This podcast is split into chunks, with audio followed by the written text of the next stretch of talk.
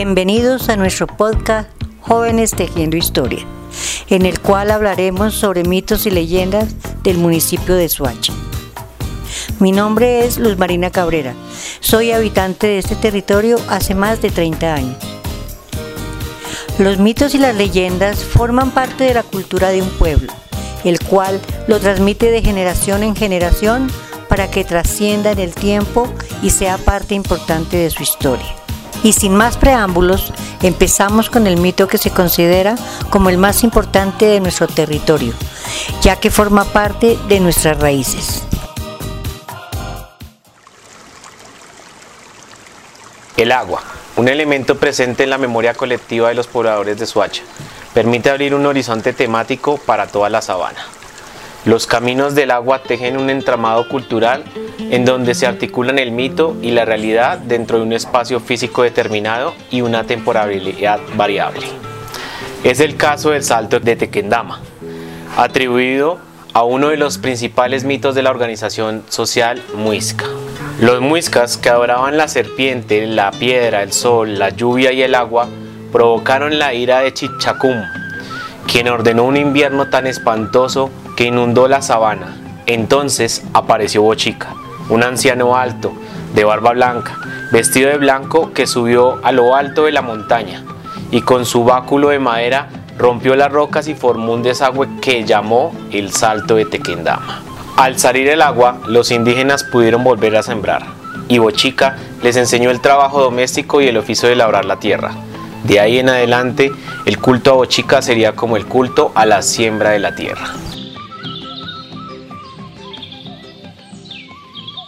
El salto del Tequendama se constituyó en un referente importante para el interior de la mitología muisca, lo mismo que las lagunas y los ríos, lo que se refleja hasta el día de hoy por el respeto y veneración que sus comunidades tienen por todos los cuerpos de agua, con lo que han logrado seguir tejiendo relatos de tradición oral, como el relato de la vereda El Alto de la Cabra, zona rural de Suacha, donde se muestra el respeto que tienen por sus lagunas Cuentan que cuando se saca el ganado, este no se puede acercar a las lagunas.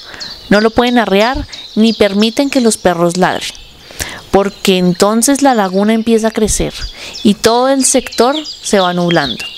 El que cuida el ganado le toca detener el ruido y salir de allí inmediatamente. Se dice que con respecto a las lagunas siempre hay que guardar ese ritual. La neblina tan espesa que cubre el salto de Tequendama también ha dado para que se tejan relatos de miedo y espanto, tales como la llorona con sus quejidos o porque vieron cómo salía la sombrerona de su espesura. Era una mujer muy bella que se les aparecía a los hombres infieles de Suacha y a los borrachos. Utilizaba unos sombreros muy grandes, les empezaba a coquetear y se los llevaba por el lado del cementerio. Al otro día los encontraban, como se decía en ese tiempo, peloteados, con los ojos morados y muendeados. Ellos decían que cuando ella volteaba la cabeza era un esqueleto. Desde ese día ellos no volvían a tomar.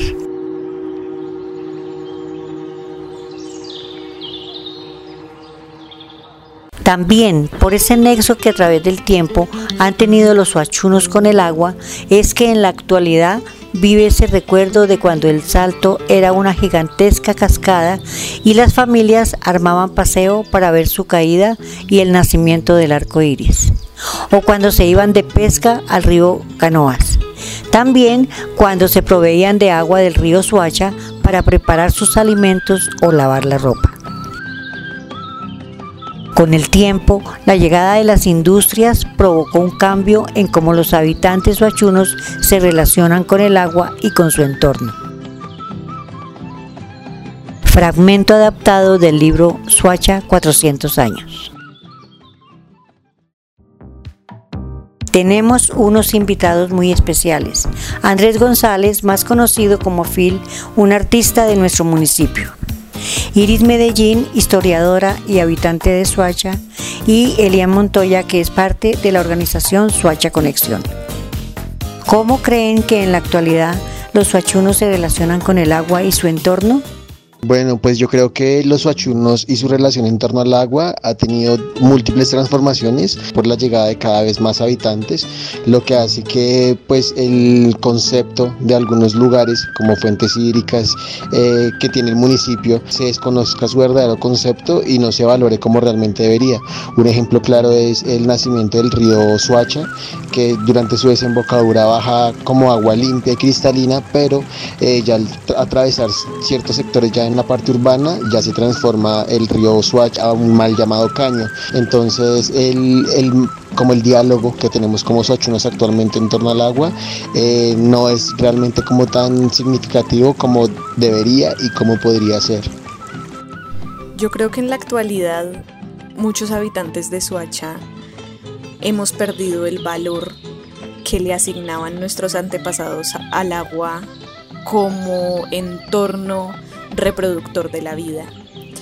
Eh, eso implica que quizás ya no le tenemos el mismo respeto eh, ni la misma veneración a lugares como los humedales, eh, al río Soacha mismo, que lo hemos visto poco a poco convertirse en un hilo de agua pequeño y cada vez más contaminado. Quizás esas poblaciones del páramo y esas poblaciones campesinas aún conservan eh, algo del respeto y la veneración que nuestros antepasados le tenían al agua.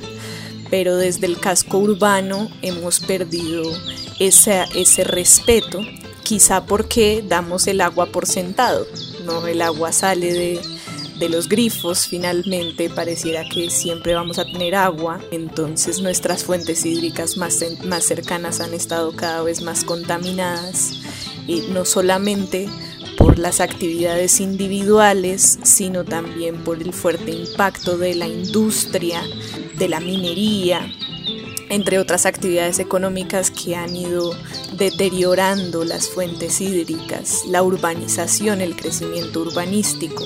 Pareciera que poco a poco la ciudad se va comiendo nuestras fuentes hídricas, así que sería una tarea importante eh, retomar el valor y el respeto que merecen las fuentes hídricas en Suacha. Bueno, yo creo que en la actualidad los fachunos eh, se relacionan muy poco con el agua y el entorno porque pues básicamente nuestro territorio es de dormitorio, ¿cierto? Entonces digamos como que tenemos muy en cuenta esto de que la gente no es muy apropiada con el agua, con sus propios espacios, de que realmente no hay de importancia por apreciar, por, por ver lo que tenemos cerca, con los humedales, los parques, X motivo.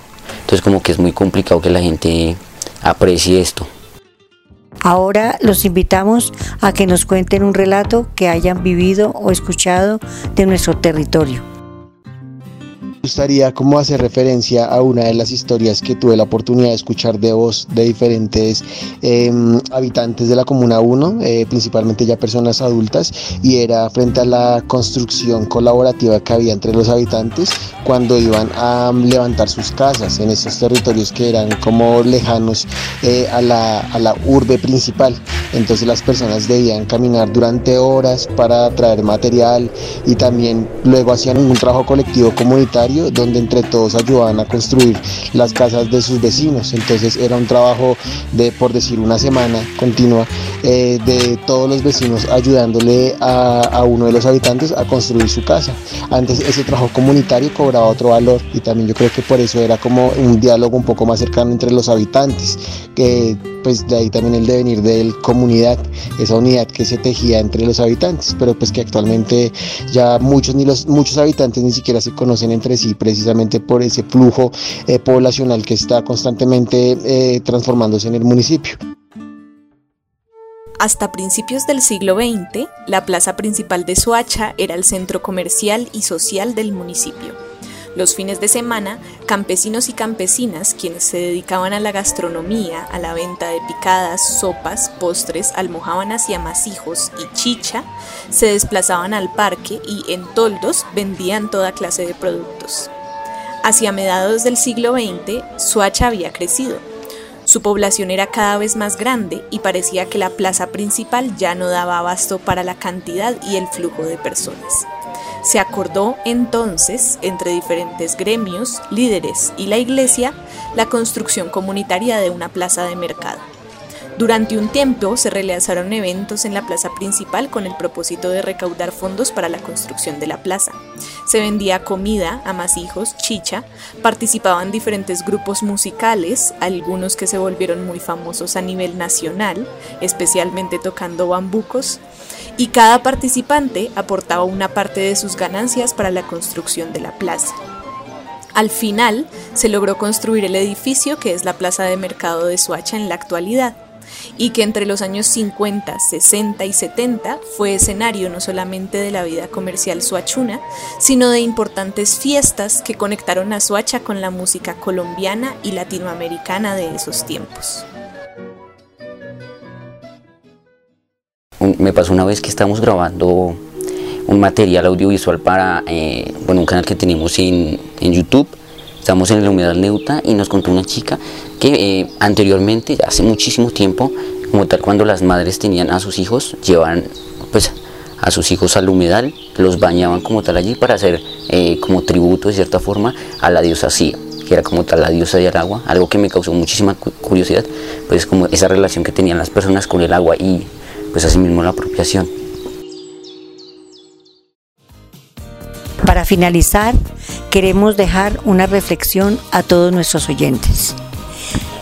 Las vivencias de un pueblo a través de cada uno de sus habitantes serán el tejido que irá hilando las historias que a lo largo del tiempo cada generación retroalimenta con el voz a voz a sus hijos, a sus vecinos, a sus visitantes, para que recordemos nuestras raíces, no perdamos nuestra identidad y afiancemos nuestro sentido de pertenencia por este hermoso territorio que a unos vio nacer y a otros adoptó y acogió a lo largo del tiempo.